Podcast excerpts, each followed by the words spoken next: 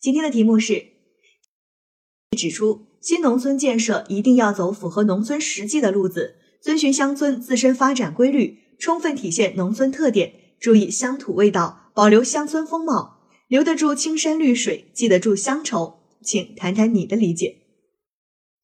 我们的很多同学呢，特别怕遇到这样的题，一看到有领导讲话或者是名人名言呢，就觉得心里特别慌。其实啊，大家都不用担心，这种抽象类的综合分析，它的答题思路和现象类的综合分析其实是一样的，只不过有些时候抽象类的综合分析，我们在分析论证的部分，大家可能讲的不够好，或者是没有话讲，那怎么办呢？那抽象类的综合分析呢，其实依然是口头申论，我们也可以把它写成正论文，或者是写成侧论文。意思就是，如果你觉得这个内容你在分析论证的时候没有什么话说，那你也可以着重的去讲对策，也就是他在这段话里面说到的这种状况，或者说提到的这个问题，或者说提出的这个理想和目标，我们应该如何去实现，这也是可以的。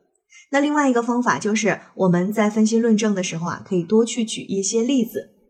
我们所有的同学，大家在记住你在答题的时候，一定要记住一句话，叫做“内容不够，例子来凑”。因为如果你在考试的过程当中，仅仅是想通过讲道理去说服别人，去说服考官给你高分的话，这是非常困难的。因为你要知道，坐在你对面的每一个考官，他们的理论功底都很强。如果论讲理，真的。可能十个你都讲不过其中的一个考官，但是呢，我们可以通过举一些例子，一些生动形象的例子，一些共知共鸣的例子，通过这些例子去打动考官。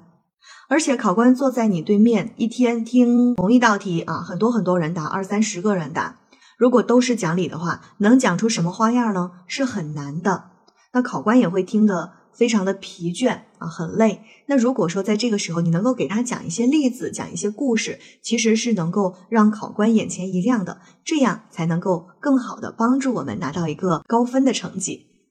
那这也就是告诉大家，在备考的过程当中啊，我们一定要去积累一些有关的例子，比如说一些先进人物的例子呀，比如说一些企业的例子呀。各方面的例子都要去积累一些，而且这样的例子大家一定要在平时多练多用。你光看一些例子是没有用的。如果你没有把它说过几次，你会发现你一说的时候就会卡住，因为你对这个例子不熟悉。一定要做到的是，我找到了一个例子之后，我要对这个例子进行多次的使用和打磨。可能我第一次用的时候用的还不够熟练，但是我在多用几次之后，这个例子就会逐渐的成为我的一个真正的答题的素材。好，考生现在开始答题。乡愁是什么？茅屋上袅袅的炊烟，小路上牧童的短笛，爷爷奶奶粗糙的双手，还是记忆中妈妈做的饭菜香？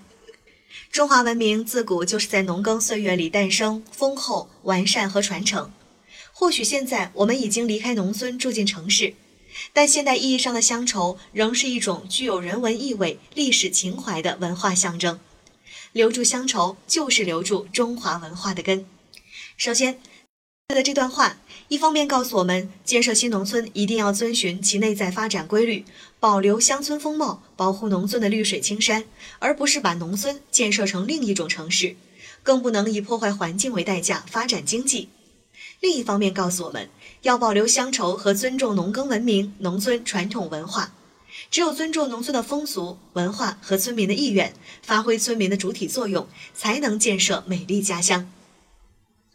其次，实现留住绿水青山、记住乡愁这个目标，是一个系统性工程，需要全社会齐发力，使乡村的经济、生态环境和文化统筹发展、协同共生。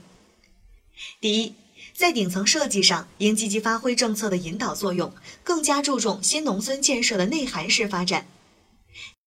强调建设美丽乡村不是涂脂抹粉，不能大拆大建，特别是古村落要保护好。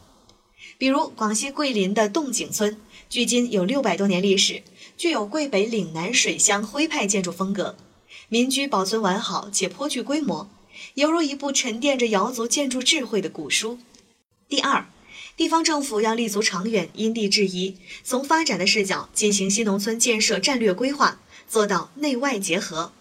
外有绿水青山和乡村风貌，新农村建设不走样原生态；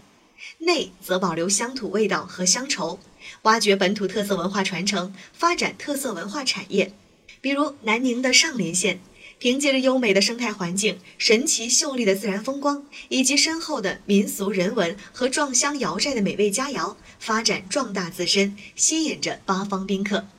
第三，还要解决空心村的问题，通过政策引导，建设第一二三产业高度融合的产业链条，使农民就近就业。吸引各方能人、外出务工农民，尤其是来自农村的大学生入乡返乡就业创业，增加农村就业岗位，带动更多农民就近就地上班，在家门口实现脱贫增收。第四，充分发挥农民的主体作用，建设美丽乡村，树立文明乡风，